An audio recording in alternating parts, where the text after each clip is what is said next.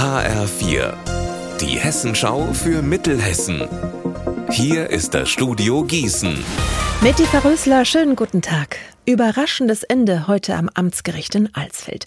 Das Verfahren gegen einen Dachdecker aus dem Vogelsberg wurde eingestellt wegen geringer Schuld des Angeklagten.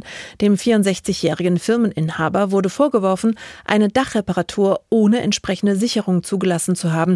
Ein Mitarbeiter verunglückte dabei tödlich. HR4-Reporter Michael Pörtner. Die Zeugen hatten ausgesagt, dass an der Scheune innen im Dachstuhl zwar kein Gerüst aufgestellt war, aber dass oben ein begehbarer Laufsteg vorhanden war. Der Holzwurmbefall an den Sprossen sei von außen nicht zu erkennen gewesen. Der Angeklagte war zu Beginn der Arbeiten selbst oben auf dem Laufsteg gewesen, ohne dass etwas passierte. Sein Mitarbeiter war dann später eingebrochen und durch den Boden in einen noch tieferen Schacht gestürzt. Dabei brach er sich das Genick.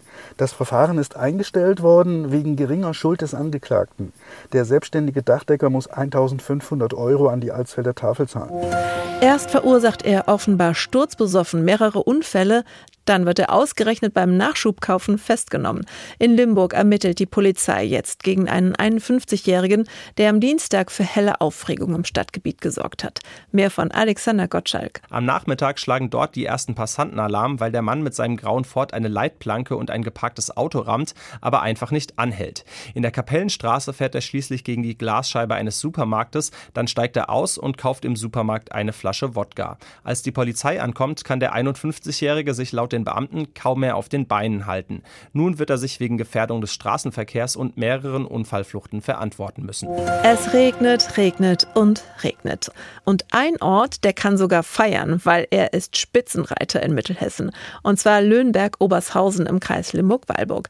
Da sind im Juli nämlich 159 Liter Regen pro Quadratmeter runtergekommen. Und das ist Platz 1 in Mittelhessen. Hessenweit ist übrigens Flörsbach ganz vorne mit 182,7 Litern pro Quadratmeter. Unser Wetter in Mittelhessen. Es ist und bleibt heute stark bewölkt, teilweise mit gewittrigen Schauern. Die Temperaturen liegen zwischen 19 Grad in Breinbach und 21 in Hadamar. Morgen nicht mehr ganz so regnerisch wie heute, teilweise mit sonnigen Abschnitten. Ihr Wetter und alles, was bei Ihnen passiert, zuverlässig in der Hessenschau für Ihre Region und auf hessenschau.de.